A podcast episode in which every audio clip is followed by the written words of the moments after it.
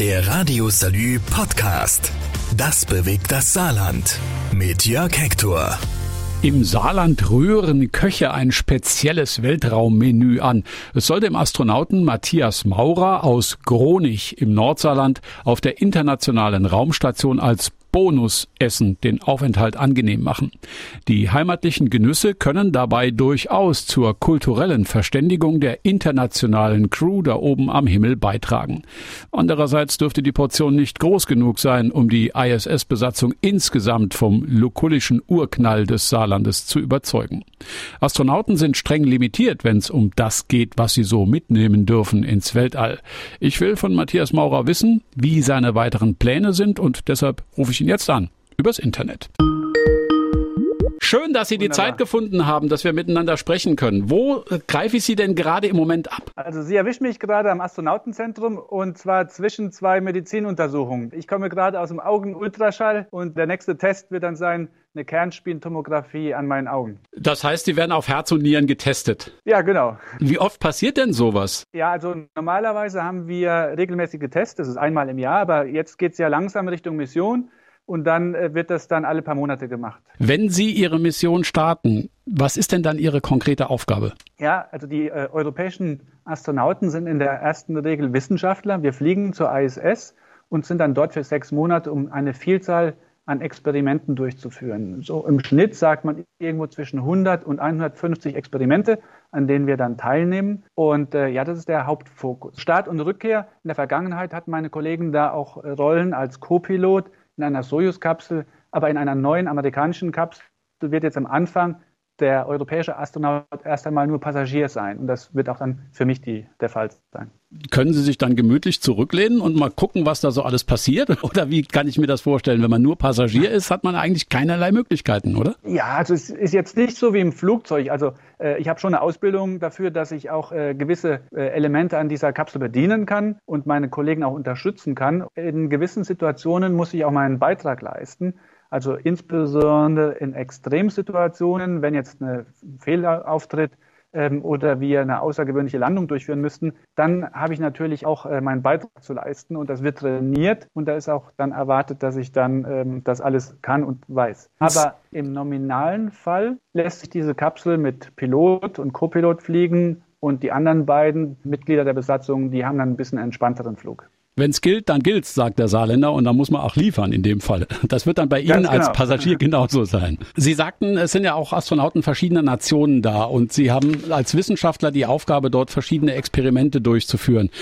Wie kann ich mir das vorstellen? Macht da jeder Astronaut alles oder gibt es zu den verschiedenen Nationen zugeteilte Extra-Experimente? Ja, es gibt eine gewisse Übersicht, eine Tabelle, wo dann eingetragen wird, welcher Astronaut welche Spezialfunktionen übernimmt. Nicht jeder kann für alles ausgebildet werden, das wird ja dann zu komplex werden. Ich habe zum Beispiel die Rolle des Crew Medical Officers. Äh, auf Deutsch heißt das, ich bin der Rettungssanitäter an Bord und äh, ich habe da ein bisschen mehr Ausbildung erhalten als meine Kollegen und äh, sodass ich dann medizinische Hilfe leisten könnte. Für die Experimente ist auch so, nicht jeder Astronaut macht jedes Experiment, aber man erhält immer eine Ausbildung für die Experimente, in denen man zugeteilt ist. Und auch wenn es darum geht, gewisse Systeme zu warten, ähm, also wir haben ja zum Beispiel die Toilette im einfachsten Fall oder die Küche, dann haben wir aber auch Lebenserhaltungssysteme, also wo die Luft immer wieder erneuert wird, CO2 wird rausgenommen, frischer Sauerstoff erzeugt. Für all diese Systeme gibt es dann einen Astronauten, der ist Spezialist. Wenn es da komplexe Probleme gibt, dann muss der Spezialist dran und das reparieren. Vor welchem Hintergrund finden denn diese Experimente statt? Sind das äh, Dinge, die tatsächlich jetzt nur der Wirtschaft dienen, nur der Medizin? Sind das Dinge, die ganz speziellen Firmen dienen? Oder sind das Experimente, wo man sagen kann, die sind tatsächlich ein, ohne es pathetisch klingen zu lassen, ein Welt- und ein Menschheitsproblem? Also wir machen eine Vielzahl an Experimenten und äh, das Sortiment ist querbeet. Da geht es von technischen Experimenten, technische Demonstrationen, die wir oben durchführen, die auch direkt dann auf dem Boden Anwendung finden können, bis hin zu Grundlagenexperimenten. Und diese Grundlagenexperimente haben wir zum Beispiel außen an der Station Messinstrumente aufgebracht, dann, um über die ja, Weltraumphysik Daten zu sammeln. Innen in der Station haben wir Geräte, dort führen wir dann aktiv Experimente durch, die auch für medizinische Anwendungen nutzbar sind. Wir haben zum Beispiel äh, die Möglichkeit, Kristalle Proteinkristalle im Weltraum zu züchten. Das kann man auf der Erde ganz schlecht, weil ja, die Schwerelosigkeit hilft da. Und diese Kristalle erlauben uns dann zum Beispiel neue Medikamente zu entwickeln. Dann entwickeln wir neue Metalllegierungen auf der ISS. Und diese Metalllegierungen, die, die erstarren aus dem schmelzflüssigen Zustand im Weltraum anders als auf dem Boden. Diese Daten nutzen wir dann, um die Computer auf dem Boden zu füttern und können dann eine optimale Legierung, die man auf dem Boden herstellen kann, stimulieren. Und das kommt dann jedem zugute, der vielleicht ein neues Auto ähm, kauft, das dann energiesparender ist, oder ein Flugzeug, was auch dann energiesparender ist. Das ist ja für Sie als Materialwissenschaftler eigentlich ähm, der Homeground, auf dem Sie sich da bewegen, oder? Ja, ganz genau. Also auf der ISS haben wir verschiedene Disziplinen. Werkstoffwissenschaften ist eins, Medizin, Lebenswissenschaften ist ein anderes, Physik, ähm, Oberflächenphysik, Grenzflächenphysik, chemische Verfahren testen wir dort oben. Also ich decke sehr viel von diesen experimentellen Feldern durch meine Ausbildung ab. Sie müssen sich auch gut auf die Planer verlassen können bei Ihrer Mission. Die Besatzung der ISS soll ja vergrößert werden. Da sollen ja mehr Menschen rein. Der Platz wächst aber nicht. Wie kann man sich denn da einen ganz normalen Arbeitsablauf, einen Arbeitstag vorstellen? Wie geht das denn? Ja, die Raumstation, die ist in etwa so groß wie ein Fußballfeld. Also dieses Fußballfeld ist natürlich die äußere Fläche. Innen drin ist es so groß wie ein Jumbojet vom Raum her. Aber dieser Innenraum ist sehr vollgestopft mit vielen Laboren, Messinstrumenten. Bei sechs äh, Astronauten in der Vergangenheit, jetzt gerade haben wir sieben oben als Dauerbesatzung, da hat man noch genügend Platz, sodass man den ganzen Tag auch arbeiten kann, ohne vielleicht sogar die Kollegen zu sehen. Dann freut man sich, wenn man abends zusammen ist und gemeinsam Abendessen kann oder morgens auch gemeinsam frühstücken kann, um dann die Probleme des Tages zu diskutieren. Aber in Übergangszeiten, wenn jetzt eine neue Kapsel kommt mit nochmal vier Leuten, dann hätten wir elf Astronauten oben und für elf Astronauten gibt es jetzt nicht genügend Kajüten. Das heißt, dann muss man improvisieren dass man vielleicht dann irgendwo auch in einem offenen Modul schläft und nicht einfach, äh, sage ich mal, seine eigene Schlafkajüte hat. Toiletten waren in der Vergangenheit auch ein Engpass, da hatten wir nur zwei. Jetzt ist gerade eine neue amerikanische hochgeschickt worden. Im April fliegt ein neues russisches Modul hoch, auch nochmal mit einer Toilette und mit einer neuen Kajüte. Also da wird auch ein bisschen erweitert. Also mit elf Personen kann ich mir das schon relativ kuschelig vorstellen, wenn ich mir mal so die Bilder angucke, die man hier so von der ISS sieht. Ja, also elf Leute ist schon, da muss man ein bisschen zusammenrücken. Das geht auch alles. Da wird es Ihnen helfen, dass Sie viele Sprachen sprechen, nehme ich mal an. Sie sprechen Deutsch, Sie sprechen Englisch, Französisch, Spanisch. Sie lernen gerade Russisch und Chinesisch noch. Haben Sie die Hoffnung, dass Sie dem einen oder anderen Kollegen vielleicht auch noch ein bisschen Saarländisch beibringen können? Ja, gut, das Saarländische, ich glaube, das wird auf der ISS vielleicht eher mit den Leuten gesprochen, mit denen ich dann runterfunke. Auf der ISS muss man Englisch und Russisch sprechen, das sind die beiden Hauptsprachen. Klar, mit meinen Teamkollegen aus Europa spreche ich dann auch mal die anderen Sprachen. Und ich hoffe ja auch, dass wir in Zukunft eine Kooperation mit China aufbauen können, sodass auch das Chinesisch dann wieder zu Nutzen kommt. Ich war auch schon in China zum Training. Also die Voraussetzungen sind da. Es ist natürlich in dem allgemeinen politischen Umfeld muss man abwägen, wer ist jetzt der wichtigere Partner. Mit den Amerikanern haben wir gerade einen neuen Vertrag unterschrieben, dass wir in den nächsten zehn Jahren eine Station im Mondorbit aufbauen wollen. Mhm. Und von dieser Station um den Mond herum möchten wir dann auf dem Mond landen. Und äh, also für mich besteht auch die, die Möglichkeit, in den nächsten zehn Jahren vielleicht sogar noch über den Mond zu spazieren. Das war nämlich eine Frage, die ich Ihnen auch noch stellen wollte. Präsident Trump hat ja bis 2024 eigentlich ähm, eine Mondmission angekündigt. Ist das vielleicht ein bisschen sportlich? Ja, die Mondlandung bis 2024, die ist sicherlich sehr sportlich. Aber ich denke, das Originalkonzept der NASA bis 2028 auf dem Mond zu landen, ist def definitiv realistisch und ähm, das können wir dann gemeinsam schaffen. Die Europäer sind Teil dieses Plans. Wir haben drei Flüge ähm, Richtung Mond. Erst einmal zu dieser Mondstation im Orbit für Europäer und ähm, wir stellen zwei Module für diese Mondstation. Wir stellen auch die Antriebseinheit für die Orion-Raumkapsel, mit der wir dann von USA aus dann Richtung Mond aufbrechen. Und Sie selbst sind schon sehr vorbereitet darauf. Sie leiten oder bereiten Mondmissionen vor in der Luna-Anlage in Köln. Wie geht das da vor sich? Sie sagen, Sie könnten möglicherweise selbst auch mal der Saarländer im Mond sein, was natürlich für uns Saarländer eine ganz tolle Geschichte wäre. Die Frage ist aber, wie arbeitet man sich an so ein Projekt ran? Ja, also auf dem Mond möchten wir verschiedene Experimente durchführen, äh, sehr viele geologische Experimente und das müssen wir natürlich üben, weil die meisten Astronauten sind ja jetzt nicht ausgebildete Geologen. Das waren auch die Apollo-Astronauten nicht.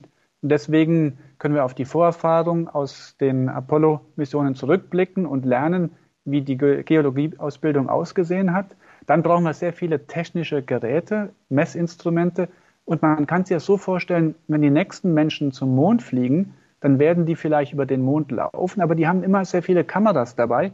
Und jeder, der dann Interesse hat, der kann dann virtuell mit so einem Headset und einer 3D-Brille, kann er virtuell mit uns zusammen über den Mond laufen. Und das heißt, die Kooperation bei den nächsten Weltraummissionen, die wird ganz, ganz anders sein als bei den Apollo-Missionen. Es gibt ja viele Menschen, die fragen sich, warum er eigentlich nicht inzwischen schon längst wieder auf dem Mond war, weil die Technik hat sich ja seit damals sehr viel mehr verbessert und eigentlich müsste man das ja fast schon als Sidestep äh, normalerweise machen können, wenn man mal sieht, dass wir heute ein Vielfaches an Technik zur Verfügung haben. Ja, also technisch ist überhaupt kein Problem, zum Mond zu fliegen. Allerdings ist die Physik äh, genauso wie vor 50, 60 Jahren also der Mond ist ja nicht direkt um die Ecke. Um dorthin zu kommen, braucht man eine sehr kräftige Rakete. Und das äh, kann man nur bauen, wenn das auch staatlich finanziert und gefördert ist. Also es hängt einfach damit zusammen, ob das eine staatliche Priorität ist, in den Weltraum zu reisen, den Weltraum zu erforschen oder ob es andere Präferenzen für die Staaten gibt. Das hängt dann wieder davon ab, welche Ziele gesteckt sind und führt mich zu meiner nächsten Frage. Es war nie Ihr Ziel, sofort Astronaut zu werden. Das ist irgendwann mal für Sie aufgekommen.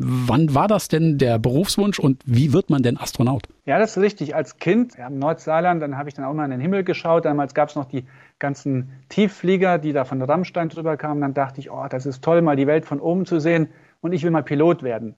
Ähm, dann hat sich mein Berufswunsch anders entwickelt. Ich bin dann Wissenschaftler geworden, Ingenieur. Und als dann 2008 in der Tagesschau äh, mitgeteilt wurde, die ESA, die Europäische Weltraumagentur, sucht neue Astronauten, habe ich mir kurz überlegt, Moment, was macht denn eigentlich ein Astronaut?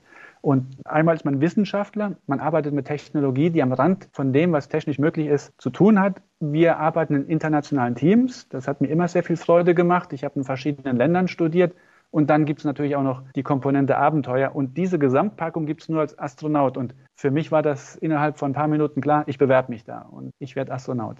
Wir haben hier bei Radio Salü die ein oder andere Frau, die gefragt hat, haben es denn Frauen eigentlich schwerer zum Astronaut zu werden als Männer? Frauen haben genau die gleiche Chance, Astronaut zu werden wie die Männer. Das Problem ist nur, dass die Frauen sich das nicht so zutrauen. Und bei der letzten Astronautenauswahl gab es zum Beispiel nur 15 Prozent Bewerbungen von Frauen. Und dementsprechend wurde auch nur eine Frau dann ausgewählt. Das war meine Kollegin Samantha Cristoforetti aus Italien. Und ich kann sagen, die Samantha, die ist mit Sicherheit genauso gut wie der andere im Team, wenn nicht sogar besser. Also von daher möchte ich alle Mädels, die jetzt zuhören, motivieren, sich bei der nächsten Astronautenauswahl zu bewerben. Da müssen wir mal gucken, was wir mit den Mädels im Land machen, damit sie sich bewerben können für diese tolle Aufgabe.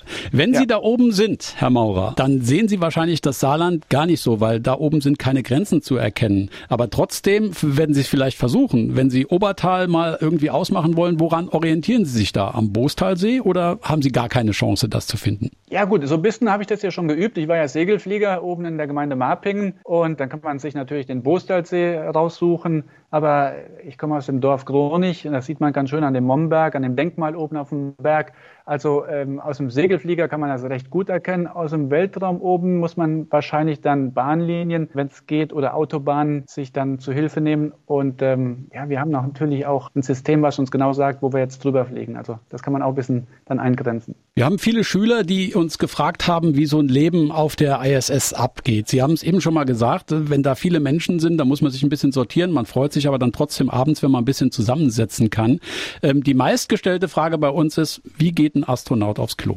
Ja, ganz einfach beantwortet. Wir gehen nicht, wir schweben aufs Klo. Und dann ähm, muss man gucken, dass man in einem richtigen Abstand über der Toilette schwebt. Man kann sich da mit den Füßen so ein bisschen oder an der Wand auch ein bisschen festhalten, weil ähm, Weltraum fällt ja nicht alles nach unten, was hier auf der Erde zum Beispiel nach unten fällt. Und wenn man auf die Toilette geht, dann möchte jemand, dass das gewisse Etwas dann im Töpfchen landet. Wir haben dafür einen Staubsauger, so eine Art Staubsaugersystem unten in der Toilette integriert. Das heißt, ähm, mit einem Luftstrom wird dann alles nach unten in den Topf hineingesaugt. Und wir haben das auch dann als Teil der Ausbildung, wie ich die Toilette benutze. Es ist nicht nur eine normale Toilette mit einem Knopf, sondern unsere Toilette hat viele Knöpfe. Und ich muss genau wissen, welche Knöpfe ich bediene und äh, was ich mache, wenn die Toilette mal ausfällt. Und als Tipp hat man mir mitgegeben, die erste Woche ähm, soll ich unbedingt mich komplett nackt ausziehen, bevor ich die Toilette benutze, weil ich habe ja nur sechs Hosen für meine sechs Monate oben und man muss das wohl auch ein bisschen praktisch lernen, wie das geht. Aha praktisches Lernen. Wo Sie es gerade sagen, Sie haben ja als Astronaut auch noch Unterricht. Man denkt eigentlich, Astronaut, das ist ja einer, der muss doch eigentlich schon alles wissen. Was soll der denn noch lernen? Was haben Sie denn da für einen Unterricht? Also jeder normale Mensch kann Astronaut werden und das, was man als Astronaut braucht im Weltraum, das lernt man dann wirklich als Teil der Ausbildung. Anfangs war es Grundlagen, wie funktioniert eine Rakete, wie funktioniert eine Kapsel dann, wie funktioniert ein Raumschiff, die Raumstation ISS, äh, wer ist da Mitglied in diesem Konsortium und was macht jeder, was wird als Weltraumforschung gemacht. Einen kompletten Überblick sind die Grundlagen. Später steigt man dann in die Tiefe ein und lernt, wie man jede Systeme reparieren kann, wie man die warten kann, wie ich etwas bedienen kann. Also es gibt für jedes System drei Ausbildungsstufen, ob man Nutzer ist oder Spezialist, der auch alles dann reparieren kann. Ja, und dann lerne ich zu guter Letzt natürlich auch, ähm, wie ich die Station putzen muss, weil am Wochenende muss gereinigt werden. Da kommt ja nicht ein Putztrupp vorbei und äh, das müssen wir alles selbst machen. Dann lernen wir auch, wie wir außerhalb der Station arbeiten. Wir nennen das Weltraumspaziergang, aber das ist alles andere als ein Spaziergang. Das ist knüppelharte Arbeit und das üben wir unter Wasser. Das ist dann sechs Stunden Training in einem Raumanzug, der auch wirklich dann so aufgepumpt wird mit dem gleichen Druck wie ihr im Weltraum und dann müssen wir dort sechs Stunden lang hart arbeiten. Sie haben mal in einem Interview gesagt, wenn Sie nach so einer äh, Ausstiegsübung äh, aus dem Wasser kommen, dann sind Sie eigentlich reif fürs Wochenende. Ja, das gilt auch heute noch. Anstrengende Geschichte. Ich kann mir vorstellen, dass es ganz viele Dinge gibt, auf die Sie sich richtig freuen. Aber ich kann mir auch vorstellen, dass es das ein oder andere gibt, wo man denkt, uh, ob das wirklich alles so toll ist. Wenn ich mir vorstelle, Sie werden auf ein großes Fass geschnallt mit tausenden Tonnen hochexplosivem Sprengstoff und dann durch die Atmosphäre geschossen. Wovor haben Sie denn Bammel? Als Astronaut hat man eher Angst, dass es nicht losgeht. Man hat jahrelange Ausbildung, man freut sich auf, diese, auf dieses Ziel, dass es endlich hochgeht in den Weltraum und man oben ankommt. Also die Belohnung für die ganze harte Arbeit und die Angst, die ich jetzt, oder Angst, also die Sorgen, die ich eher habe, ist, dass jetzt im gerade aktuellen Zeitraum Corona vielleicht da einen Strich durch die Rechnung macht. Also ich darf definitiv nicht krank werden damit ich meine Ausbildung abschließen kann, damit ich dann auch gesund hochfliegen kann. Anderes Problem ist, dass die neuen technischen Entwicklungen, also die neuen Raketen von SpaceX oder Boeing, die waren jetzt zwei, drei Jahre verzögert jetzt. Ähm, das hat mich auch nach hinten geworfen. Das sind so die Grundbedenken, die man hat. Ich habe vollstes Vertrauen in die Technologie. Das wurde alles gut getestet, geprüft und ist ausgereift, meiner Meinung nach. Und dann hat man auch Vertrauen, wenn man dort einsteigt. Und für mich ist das kein Sprengstoff, sondern Treibstoff. So muss es, glaube ich, auch sein als Wissenschaftler. Da muss man eigentlich auch das Unbekannte unbedingt aufdecken wollen. Wir wünschen Ihnen ganz viel Erfolg bei Ihrer Reise und vielleicht haben wir auch das Glück, dass Sie mal auf Ihrer Raumstation die 101,7 einstellen können und Radio Salü hören. Aber es wird wahrscheinlich nicht gehen, oder? Ja, das müsste dann über Internet gehen. Da kann ich Sie, wenn Sie Internet streamen, dann kann ich auch Radio Salü im Weltraum hören. Ist das auch der Weg, über den Sie mit Ihrer Familie Kontakt haben können? Ja, wir telefonieren von oben auch über Internetverbindung. Und äh, klar, direkte Funkverbindung zum Boden. Äh, ein Handyempfang haben wir in 400 Kilometer Höhe leider nicht mehr, aber die Funkverbindung, die funktioniert sehr gut über die Datensatelliten. Handyempfang bis da oben hin wäre da schon Standard G9 oder sowas in der Richtung. Kommt vielleicht auch noch.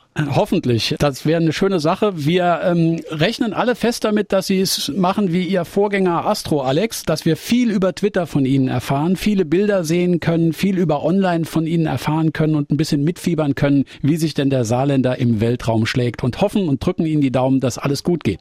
Vielen Dank, Herr Maurer, für dieses Interview und ich wünsche Ihnen jetzt noch viel Glück und dass alles beim Medizincheck klappt. Super, ganz herzlichen Dank und ganz liebe Grüße ins Saarland und an die Radio Salü-Hörer. Tschüss. Der Radio Salü Podcast. Das bewegt das Saarland. Mit Jörg Hector. Alle Podcast-Folgen immer und überall zum Nachhören. Immer und überall, wo es Podcasts gibt.